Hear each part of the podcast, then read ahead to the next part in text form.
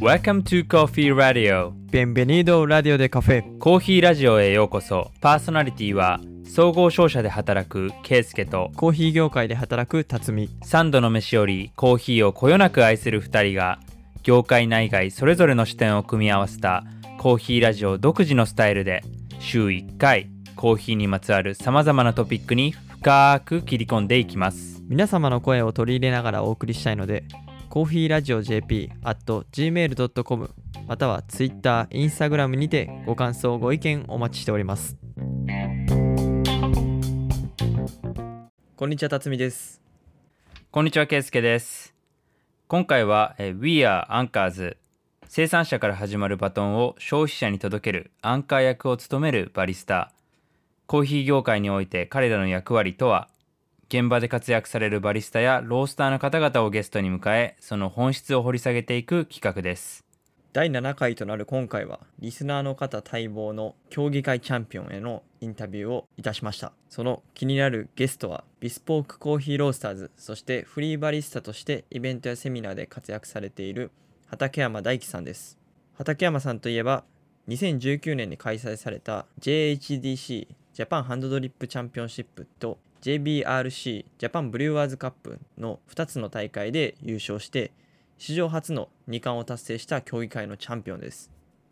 そんな畠山さんを今回はゲストにお迎えして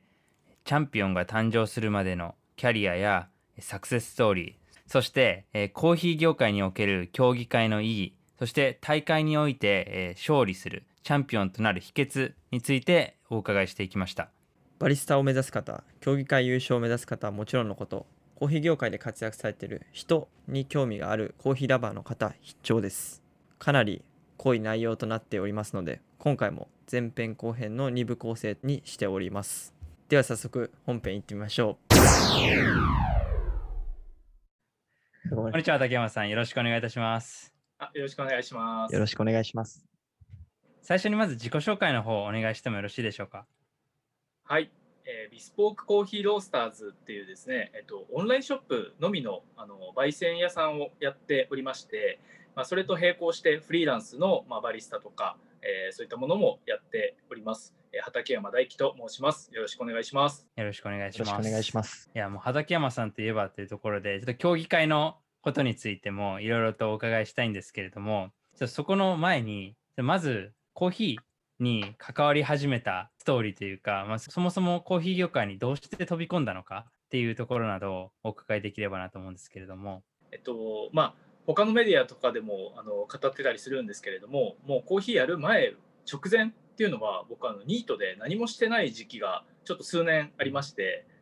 でその時に実家にいたので実家の両親がコーヒーを飲んでいて、まあ、それがきっかけでコーヒーを飲むようになっていったっていうのが、まあ、一番初めのこうきっかけではあります。じゃあそもそもその前は全くコーヒーを飲んでいなかった。もしくはその毎日飲むようなものではなかったってことですか？そうですね、なんかちょっとかっこつけて、カフェでブラックコーヒー飲むみたいな感じとか、あとは個人的にやっぱ好きだったのは、あのスターバックスのキャラメルフラペチーノとか、ああいう甘い系のドリンクの方が好きで、まあ、そういう感じのものを飲んでたんですけど、まあ、両親のきっかけで、ブラックコーヒーを徐々に飲むようになって、でまあ、そこからどんどんハマっていったっていうような感じなんですけど、あの他のお記事などを拝見して知ったんですけれども、時はコーヒー焙煎所さんあそうですね。はい、両親が豆を買ってたお店っていうのが、その時はコーヒー焙煎所っていう、はい。大宮にあるお店だったんですけどでそこで両親が買ってるっていうのを聞いてで僕もじゃあそこでちょっと豆を買ってみようかなとかっていうので通い始めてでそこから、あのーなんか新しく浦和にお店ができるよっていう話をその店長さんから聞いてなどうせフラフラしてるんだったらちょっと応募してみたらって声かけてもらったのがきっかけで浦和の時はコーヒー焙煎所にスタッフとしてちょっとアルバイトさせていただくことになったんですよね。それが2014年とかでした？そうですね、2014年ですね、の終わり頃だったかな、確か。うんでもそこから考えると、ちょっとはしょってしまうと、まあ、2年くらいで、まあ、競技会に挑戦されるってことですよね。あ競技会自体はもう2015年ぐらいから出始めてたので、もうアルバイトで入って競技会っていうのがあるっていうのを知ってすぐになんか申し込んでたっていう感じですね。えそこまでちょっとコーヒー今までどちらかというとそのフラペチーノとかを飲んでいたところから いきなりそこにこう引きつけられるものって何だったんですか？やっぱなんかそのテロワールとか焙煎の度合いとかで大きく焙煎とかでまあ味が変わるじゃないですか。でその焙煎とかで味が変わったり産地によって味が変わったりするのが、まあ、どれも美味しいですよね。なんかどれかだけが美味しいってなったらそんなにはまんなかったかもしれないんですけどなんかどれを飲んでもその個性があったりとか美味しさっていうのが見つけられてなんかこんなに美味しいものが溢れてる世界は絶対面白いと思ってどんどんハマってっちゃって、っていう感じなんですよね。うん、なんかそのハマりだした時のなんか忘れられない一杯みたいなんてあったりするんですか？うん。一番初めはハンドドリップのワークショップに行った時にいろんな豆をこう飲み比べさせてもらってでその時のエチオピアとケニアがもうなんか全然色が違うみたいななんかこうアフリカの近いとこってイメージだったのにこんなに味違うんだみたいになってそれが結構ハマるきっかけだったかもしれないですね。なんか個人の話で恐縮なんですけど僕自身は結構スペシャリティコーヒーザ・スペシャリティコーヒーって言われているものは多分アフリカとかだったと思うんですけれども飲んだ時結構酸っぱいと思っちゃったんですよね。はいはいはいはい。多分舌が慣れていなかったっていうのもあってそういうのは特になくなんかもうあ美味しいな美味しいなってあこんな違うんだっていう感じで好きになっていったんですかね？なんか一番初めは多分その普段飲んでるブラックコーヒーよりも明らかに酸味があるとかっていうのはあのやっぱり衝撃的ではあったんですけどそれよりもなんかこうフレーバーがすごいとかなんか美味しいの方の印象の方が強かった気がしますねその時は。うんいやでもそこから1年で競技会に挑戦しようっていうところに 至るわけですけれどもなんかそこに挑戦しようってなった時になんかロールモデルとされてる方とかそれかもこう教えてくださる方とかなんかメンターの方っていうかそういう方はいらっしゃったんですか？いやそれがいなかったんですよね。なんか周りもあのそんなに競技に出てる人とかもあんまりいなかったですし、まあ、その常盤コーヒー焙煎所の中でその競技会にちょっとじゃあみんなで参加しようみたいな感じになったりとかしてこう切磋琢磨ぐらいはあったんですけどでも誰かが教えてくれるとかっていう環境ではやっぱなくてもう自分でトライアンドエラーでこう実際出てみてスコアを見てであ全然評価されてないとか 自分が美味しいと思ってたものとその評価されるコーヒーっていうのがそこで違うんだっていうのに初めて気がつくんですよね。え当時って、まあ、今でこそあの、まあ、畠山さんのあの2019年のものも含めて YouTube で見れるじゃないですか。はい。当時も見れたんですか？いや、その頃は多分そんなに見れなかった。ないですよね。はい。ちょうどそのぐらいの頃に、あの、YouTube ライブかなんかで、その競技会が配信されるかもとかっていうのが始まったぐらいで、うん、でもアーカイブみたいなのは残らないみたいな感じだったような気がしますね。それは、でもどうしよう、もうわからないですよね。何が正しいのかとか。あ、もう全然わかんない。そうですよね。なんでも毎年挑戦していく中で。なんか挑戦していくと、やっぱり、去年もいたよねみたいな顔ぶれがいるんですよ、やっぱり。でそういう人とかに、え、これどうなってんの？どう評価されてんの？とか、なんか聞いたりとか、でそうするとその人とかはその働いてるお店があってそのお店の人がそういう競技会とか詳しかったりとかするんでいやなんか実はこういうの見られてるらしいよみたいなのをちょっとずつ集めてって、うん、でまあ3回目ぐらいのタイミングでようやく予選突破するっていうような感じなんですけど、最初に出られた競技っていうのはもうずっとハンドドリップブリュワーズの方に出られてたんですか？えっと一番初めはそうですね。ハンドドリップブリワーズっていうのが出ててで、まあ、本当はカップテイスターズも出たかったんですけどテイスティングの大会ですね。にも出たかったんですけどそのテイスティングの大会は参加資格がなかったんですよ。なんかその時は参加資格っていうのがあってその翌年から撤廃されたんですけど なんで初めはハンドドリップとブリワーズに出ていてっていう感じですね。でそこで挑戦され始めてで今ではもうあビスポークコーヒーロースターさんを立ち上げられて、まあ、いわゆるフリー、まあ、個人事業主として、えーそれで、えーまあ、今はフリーであの活動されているというところなんですけれども、はい。そこで、まあ、独立しようっていうのはもう自然にもうその選択肢しかなかったのかそれとも何かこう別の選択肢と含めて考えられてたのかっていうのはどうだったんですか？うんと一番初めはその時はコーヒーに働いてた時にまずもうそのコーヒーは多分一生付き合っていくなっていう感覚が自分の中であってであれば自分で美味しいコーヒー作れた方がまあ満足度も高いしまあ便利だよねと。自分で美味しいコーヒー作れるようになったら毎日飲めるわけなんで、まあ、その思いでまずはじゃあ品質を極めていくっていうところと同時にどうやら品質を極めていったコーヒーっていうのはあのいろんな人に需要があるみたいだぞっていうのがなんとなくその辺で分かってくるんですよね。うんなのでじゃあもうせっかくだったら事業というかその、まあ、ちゃんとしたお金を埋めるものとして育てていければいいなって思ったのがその201415年のタイミングだったんですよ。なので一番初めからもうコーヒーで生活をしていくっていうのはなんとなく思っていたんですね。でその中で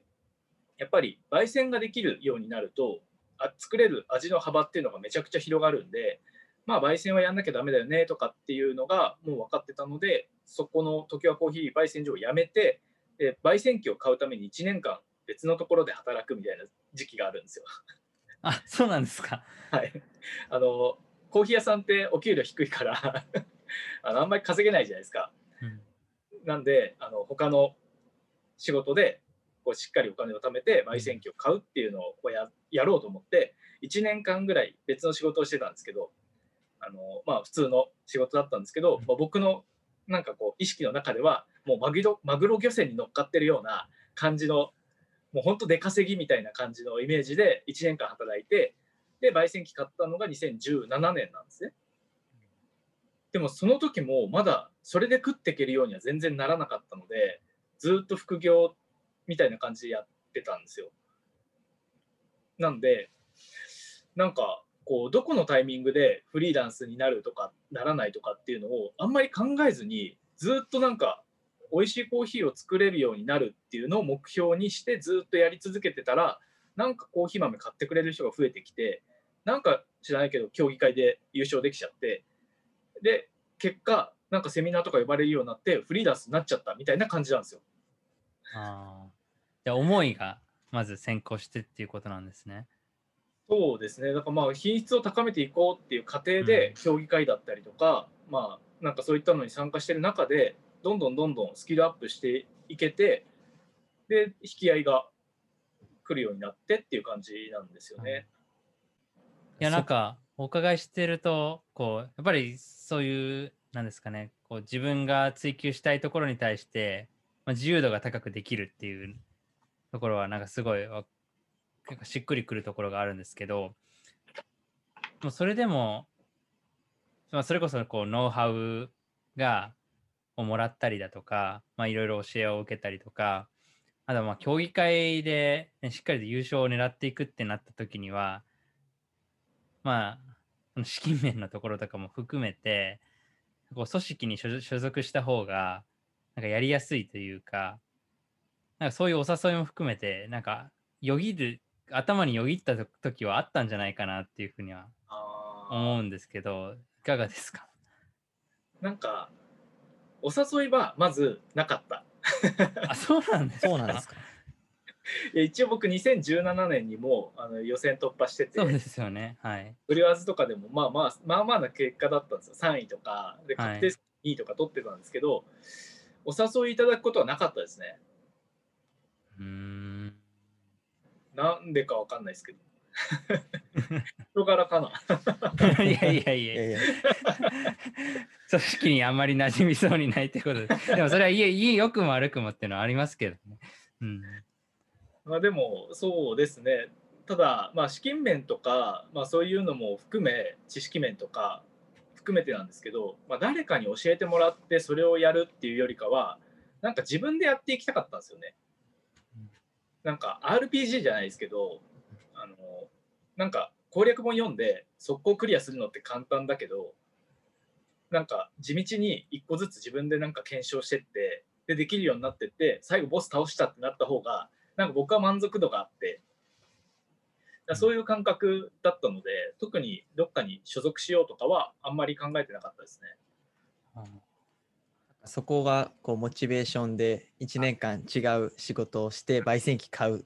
ていうところもその辺がこうなんでしょう。成長を楽しむと言いますか普通の人だったら絶対焙煎機買うのにわざわざこう大変な仕事、ね、マグロ漁船って例えてましたけど そういう道は絶対取らないじゃないですか。なんかそうその時のこうモチベーション維持というかなんか焙煎機買うところはもうなんかもうどうしようもなかったので焙煎できないと、まあ、自分の作りたい味は作れないと思ってたんでもうそこはもう我慢するしかなくてもうそれをだから美味しいコーヒー作るために1年間犠牲にしようっていうふうにもうしょうがないと思ってたんでやってたんですけど、まあ、競技会はまたちょっと別のモチベーションがあってなんかまあ、多分後半の方でもお話しするかもしれないですけど、まあ、その競技に対するモチベーションは僕はその自分のコーヒーを正当に評価してもらえるっていうところがすごく楽しかったんですよね。その成長過程が目に見えるっていう意味で。なんか一般のお客さんにコーヒーを出すと基本的には美味しいって言うんですよ。まあね美味しくなくても美味しいって言うじゃないですか。だからなんか目の前でこうこだわって出して焼くと、うん、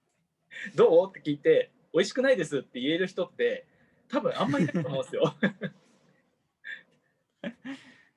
なんでまあこれって正当な評価もらえてないよなっていうその思いがやっぱりあったのでその競技会でそのちゃんと評価してもらってでその過程とか得点がその数字になって現れていくとか順位になって現れていくっていうのはそのなんか結構面白いというかスキルアップの手段としてはすごく最適だなと思ってて、まあ、それはその本当に美味しいコーヒーを作りたいっていうその気持ちがずっとあったんでじゃあ今年も挑戦してみようみたいな感じで出てたっていう感じですね。その成長っていうところで言うと、うん、その競技会で言うと、まあ、1年に1回っていうので、まあ、結果が出るんですごい分かりやすいと思うんですけれども、まあ、その品質より良いものをっていうふうに自分の中で追求していくときになんかこれはなんか自分成長したなっていうふうになんか実感できるポイントとかってあるんですか？なんかそれがもう1年経っても2年経っても見えてこないとかだとなんかモチベーションも維持しにくいと思うんですけれどもそういうなんかポイントってどういうところにあったんですかこれまで？うんまあ多分ですけどやっぱこう僕の場合は比較的その早早めというか分かんないですけど、まあ、3年かかってるんでその予選を突破できたりとかなんかそういうのが目に見えてあったのでなんかその1位がとんでもなく遠いっていう感覚にはならなかったんですよね。だそれが多分すごく続けていけたあれなのかなとは思います。うんうん、それはもうにいつ最初にチャレンジした時からあもうちょっと頑張れば なんかちょっと語弊を恐れずに言うと、まあ、もうちょっと頑張れば俺もなれるなみたいな感覚は持たれてたんですかねえっと2年目までは持ってなかったですね。まあ本当に出てみてどういう評価されるのかもわからないみたいな感じだったんですけど2017年ぐらいからはあの明確に変わったことがあってそのまあスコアを取りに行ったんですよね。まあ、要は得点を取りに行った。で、それが結果として現れたっていうのが2017年だったので、その2017年の結果を見て、あこのやり方でいけば結構上狙えるかもっていうふうに思ったんですよね。うん、でそれまではじゃあどうしてたかっていうと自分が美味しいなって思うものを出してたんですよ。でもスコアシートがある以上自分が美味しいと思ってるものとその競技会の主催側が美味しいコーヒーっていうのはこれだからこれに沿って評価するんだよっていうふうに出してくれてるのがスコアシートなんでそこに合わせなきゃいけなかったのを僕は2年間合わせてなかったっていうことに気がついて、で2017年でそれで結果が出たんであこれもうちょっとやったら上行けるなっていう感覚になってきたっていう感じですかね。えただそれをスカを合わせに行くと自分が美味しいと思うコーヒーとはちょっと違うんですか？なんかあのやっぱり人間なのでし思考が入るんですよね。こう自分の好みっていうのが入ってくるので。まあそれとは少し違ってましたね。2017年ぐらいまでとそれ以降っていうのはそのうん。スコアを取りに行った時にはやっぱり自分の美味しいっていうところとは少し違うんだけれどもでもスコアを取りに行ったコーヒーをちゃんと出せるようになると結果的にそれめっちゃ美味しいになるんですよね。自分の今までの美味しさの限界が超えられてるっていう状態になるんですよね。あなんか不思議ですよね。なんか今まではそれ美味しいのかなって思わなかったというか多分それって自分が出せなかっただけでちゃんとそれ通りに沿ってやっていくとめっちゃ美味しいコーヒーが出来上がるようにやっぱ設計されてるんですよね、スコアシートとかって。うん。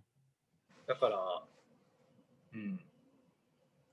その当初16年ぐらいまでの美味しいコーヒーと2017年の美味しいコーヒーっていうのはガラッと変わったんですけど、うん。でもそれは明らかに美味しくなったっ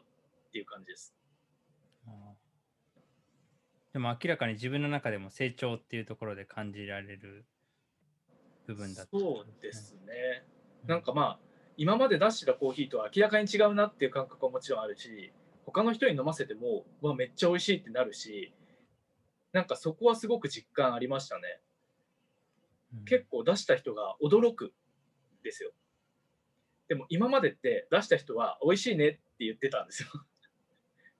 そこには多分美味しくないねの美味しいねも含まれてると思ってて でも多分びっくりするっていうのはまあ今までにないっていうのもあると思うんですけど、まあ、単純に美味しくてびっくりするっていうのもあるしすごくその16年と17年の間はめちゃくちゃ僕がそのこ出すコーヒーが変わった年でしたね。そこの違いって多分一言では全く語りきれないと思うんですけどどういう要素が違うんですかね？要素分けをしていくと。そうですね、まあ、すっごいざっくり言うとパンとくる感じ。えすごいざっくりうん あの、まあなんかもうはもう口の中に広がる感じがパーンっていう感じってことですか？なんか。そうですね、まあ、一口飲んだらあもうこのコーヒーなんか違うわってなる感じ。うん多分それが一般の人でも分かるぐらいのレベルで違う。うん。うん。でこすごく細かく言っていくと、まあ、もちろん酸味とか甘さのバランスが取れてるとかフレーバーがすごくクリーンに出てる。要はクリーンっていうのはその感じやすさじゃないですか。なのでその豆が持ってるそのフレーバーだったりなんかを、まあ、クリアに出してあげないといけないですよね阻害要因があるとクリーンに感じられなくて結果パンっていうコーヒーにはならないのでうん。結果クリーンに出す必要があるんですけど、まあ、そういうののこう要素がいろいろあるにはあるんですけど、まあ、そういうのをこう地道に組み立てていくと結果的にはもうパンっていうコーヒーができるっていう。あまりパーンって聞かなかったですけど分かりやすいですね。飲んだ時にああみたいな。確かにありますね。ですうん。なんかあります 業界の人だけが分かるコーヒーじゃなくてその素人の人でも玄人の人でも美味しく感じるコーヒーがパーンとくるっていう感覚なんですかね。そうですね。なんかどんな焙煎度合いでもどんな豆でもあるんですよね。そういうパンってくるのって、うん。それが出せるようになった年だったのかなと思ってます、うん。ありがとうございます。で、ちょっと競技会のことについては、ちょっと後編でより詳しく伺いたいんですけれども、まあ、それにも通じてしまうんですが、やっぱり今、まあ、コロナで、えー全く世界が変わってしまいましたというところで、畠山さん自身もこのまず競技会の世界大会の開催延期っていう、まあ、中止ですね2020年に対しては。にがまあ一つ大きいのもありますしまあ、オンラインでこう活動されているっていうところでも、やっぱりコロナっていうのはすごく影響を与えた部分だと思うんですが、まあ、そのビジネスのところとか、あとはお考え、考えていることとかで影響したことがあれば教えていただけますか？そうですね、まずコロナが、まあ、去年の、まあ、今ぐらいからちらほら出始めて、でまあ、それぐらいから徐々になんか、ちょっと人が集まるのやばいかもっていう雰囲気が出てきたじゃないですか。で、そうすると、まあ、僕のその時のその、まあ、お金の話になっちゃうんですけど、その時のお金事情っていうのが、その豆売りと、まあ、フリーランスのセミナーとかと、まあ、あとはあの、まあ、企業とのそのお仕事っていうのの3本軸があったんですけど、まあ、一番その費用対効果というか、その生産性が高い、1日あたりに稼ぐ金額が高いのって、やっぱセミナーが一番高かったんですよね。なんで、セミナー本数が増えれば増えるほど、僕の収入とかは上がっていくっていう感じのイメージだったんですけど、それができないですっていうのを言われてしまった年だったんですよまあ、チャンピオンとかになると、セミナーとかがバーッと入って、まあ、忙しい日々を送るはずだったところが空白になるっていう。もうそれはでも、なんか、すごくゾッとした部分もありつつ、うん、でも、だからこそできることもあるし、なんか別の方法で頑張っていかなきゃいけないし、もうね、何もしないわけにいかないんで で、まあ、そのあたりで、やっぱりこう、コロナで、こうね、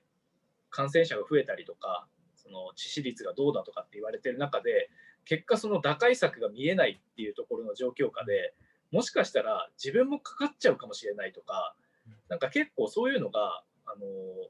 まあ、考える時期が多分皆さんあったと思うんですけど、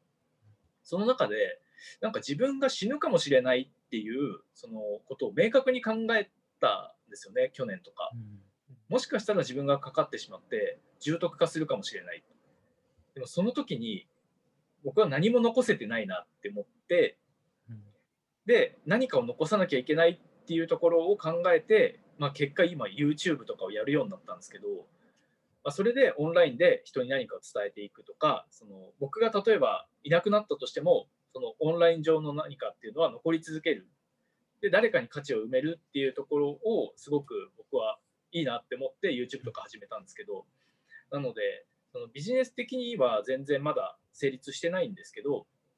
まあそういうところにこう時間とかリソースを割いているさなかで、まあそれ以外の部分で少し収入を頑張らなきゃいけないので、豆売りをやったりとか、まあ企業さんとお仕事したりとか、まあ、そういったところで今はなんとなくこう生計を立てているっていうような感じですね。うん、でもまあおかげさまで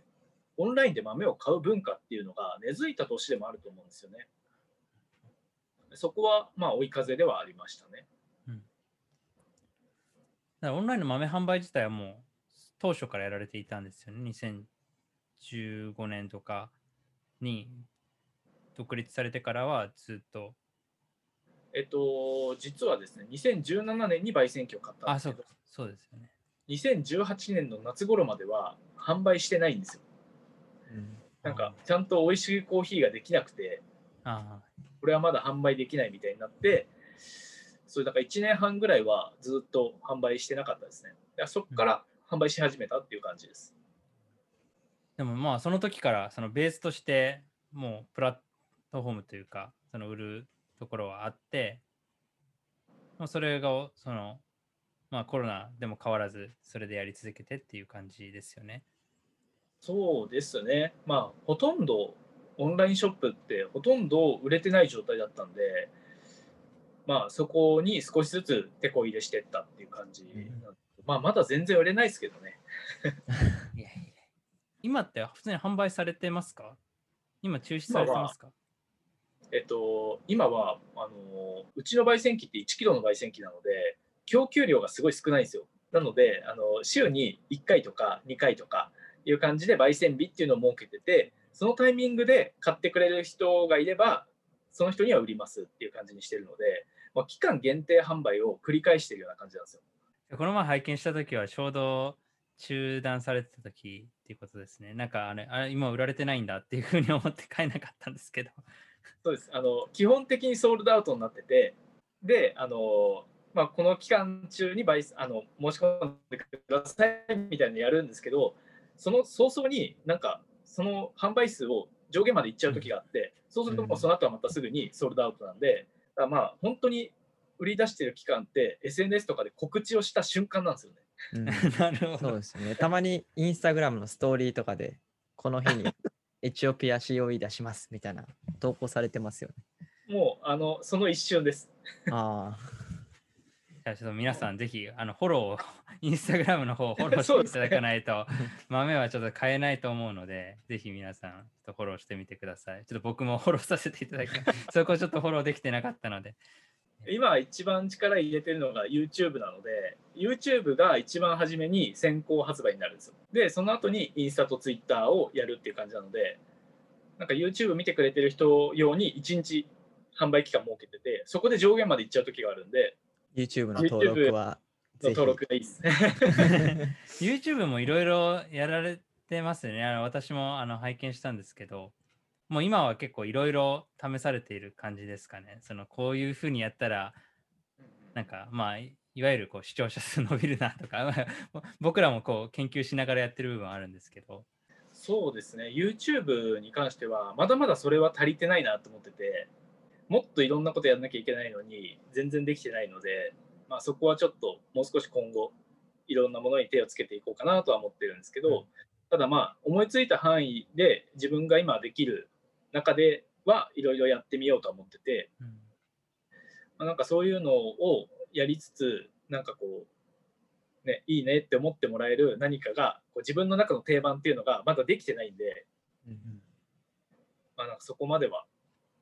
トライアンドエラーやり続けるしかないなみたいな感じですね。まあ、でもライブ配信わかんないです。一番視聴回数あるんですよね。ああーやっぱりこう一般の方からするとこうチャンピオンのこうセミナーといいますかこう配信といいますかこう競技会で見る人がこう YouTube だとこうなんですか距離が近いというかあ、うん。なんか見たくなりますよね。チャンピオンが直にこう話してるのとか。この前とか4時間とかやっちゃったんですけど。なんか今のところ1000回ぐらい再生されてて。いやなんかみんなどういうタイミングでこれを見てるんだろうなって不思議ではあるんですけど。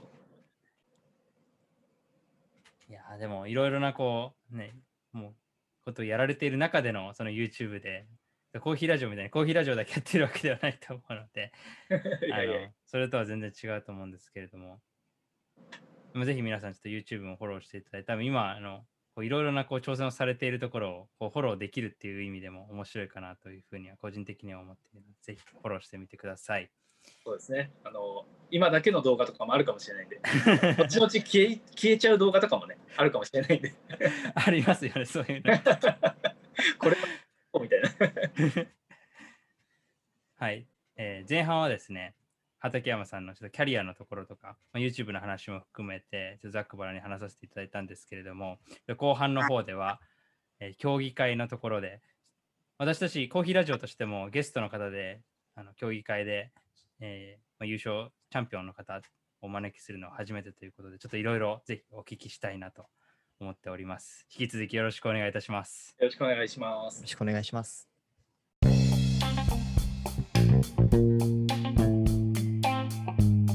Thank you for listening. This is Coffee Radio. See you next week.